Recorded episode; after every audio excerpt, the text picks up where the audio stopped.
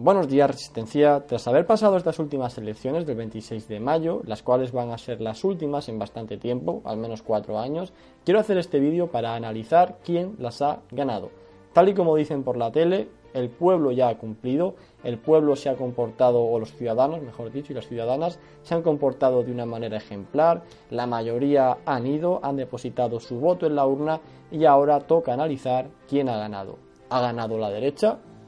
Ha ganado la izquierda, ha ganado la democracia, ha ganado la libertad, ha ganado el pueblo. Antes de entrar al análisis os quiero leer unas palabras de Mario Díez, el cual reflexionaba hace ya tiempo sobre este asunto. Todos los partidos políticos del Parlamento tienen las estructuras viciadas y estos políticos no sirven al pueblo, ni son sus representantes, sirven a su partido. Ningún diputado representa a los electores que los han votado, representan únicamente al partido y a sus intereses en este sistema de partitocracia actual. Los partidos en realidad han formado un pacto para repartirse el poder eternamente sin que la ciudadanía pueda hacer uso de la democracia real y que vivamos en una apariencia de democracia en la cual lo único que hacemos es rotar el poder entre seis u ocho personas que son los líderes de los partidos políticos que gobiernan. Lo hemos experimentado en 40 años de aparente democracia, que da exactamente igual lo que hagan los partidos políticos que se perpetúan en el poder, Hemos tenido toda clase de corrupciones, toda clase de situaciones de banda criminal, que son la mayoría de partidos, hemos pasado por toda la corrupción imaginable y ahí siguen los partidos perpetuándose en el poder porque no hay forma de salirse de esa partitocracia en la cual hacen uso absoluto del poder a espalda de la ciudadanía. Ya lo dijo José Luis San Pedro, el sistema ha organizado un casino para que siempre ganen los mismos. Los partidos políticos se sirven de guerras ideológicas para conseguir que les sigamos votando, aún no estando de acuerdo con ellos. Si os fijáis, el sistema en el que nos movemos se basa en el odio hacia el otro, es decir, el votante de Podemos esencialmente no es que ame a Podemos, simplemente es que odia a Vox o al PP, y viceversa. El votante de derechas no es que ame al PP, no hay ningún partido político al que se le pueda amar viendo lo que hacen a diario. Entonces los partidos políticos han sido muy listos en entender que perpetuar su poder reside en sembrar el odio hacia el ciudadano. La consecuencia es que cuando uno piensa en abstenerse para tirar abajo el sistema, lo que le pasa por la cabeza es hostia, yo que me iba a abstener y soy votante del PP, me voy a abstener y va a entrar Podemos y eso no puede ser. De modo que la ciudadanía, educada en el odio, va proceso electoral tras proceso electoral dando su voto a los seis mismos que ostentan el poder para robar, para delinquir, para corromperse y para lo que vemos los españoles que llevan haciendo durante 40 años ininterrumpidamente. Ha dado exactamente igual lo que hagan los partidos, banda criminal, corrupción masiva, terrorismo de Estado, ahí están con sus santas narices y sus siglas, y siguen obteniendo el voto en las urnas de la gente no porque amen a esa opción, sino porque nos han enseñado a odiar lo que es el otro. Y en base a esta ideología los vamos perpetuando en esa ficción de democracia que nos han vendido. Bien, y una vez recordadas estas palabras, este brillante análisis de Mario Díez, vamos a volver a hacernos la pregunta que nos hemos hecho al principio y es ¿quién ha ganado estas elecciones? La respuesta es sencilla, la respuesta es evidente, la respuesta es de perogrullo, pero hay que decirlo. Y son los partidos políticos de siempre, los partidos políticos que el sistema pone ahí para tenerlo todo bajo su control. Y es que pensarlo de esta manera, ¿qué necesidad hay de que una ciudad un pueblo de 50, 40 mil, 30 mil, 20 mil, 10 mil, 5 mil habitantes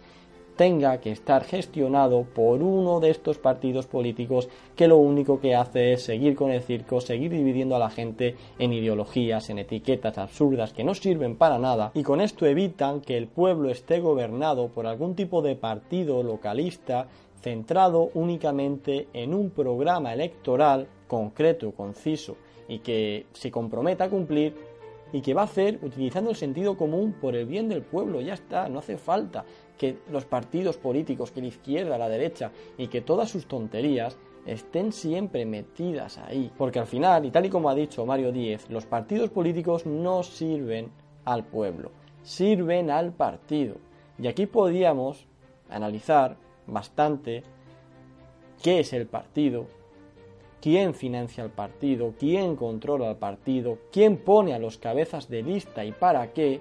qué es lo que pasa en estas elecciones internas que los partidos políticos hacen, qué le ocurre a estas sucursales de los partidos políticos cuando su cabeza de lista mínimamente se sale un poco del guion y rápidamente es llamado desde el poder nacional o desde el poder regional y se lo quitan de en medio y ponen a una gestora que gestiona el partido unos meses hasta que vuelven a poner a alguien afín al pueblo no, al partido. Así que vamos a lo mismo. ¿Quién ha ganado estas elecciones? Las han ganado los partidos políticos que el sistema pone ahí para tener a la población controlada, como ahora se ha visto Podemos, una vez ha pasado ¿no? su función, una vez ha hecho esa canalización de la gente primero a Podemos, que se puede considerar entre comillas un partido radical de izquierdas,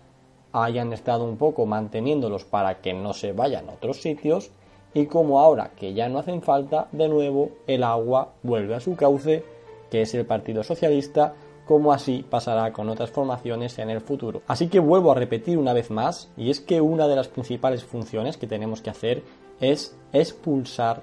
a estos partidos políticos de siempre de los ayuntamientos y volver a instaurar a gente libre que de verdad gestione esos municipios por y para su pueblo. Nada más, esto es todo y como digo siempre, un saludo y nos vemos muy pronto. Embajador, señoras y señores, no tenga ninguna duda que la presencia en este acto de parlamentarios de todos los grupos, de los que estamos en el Gobierno y de los que están en la oposición, de los partidos nacionales y de los partidos que vuelcan su esfuerzo en alguna de las distintas comunidades autónomas de España, solamente significa una cosa, y es que en la cercanía a Israel, en nuestra solidaridad, en nuestra voluntad decidida de construir este camino juntos, en España no hay diferencia. No importa quién decida los ciudadanos que gobiernen cada momento, no importa quién decida los ciudadanos que gobiernen cada momento, siempre cualquier gobierno estará cerca del Estado de Israel. Enhorabuena a todos por esta celebración. Shalom.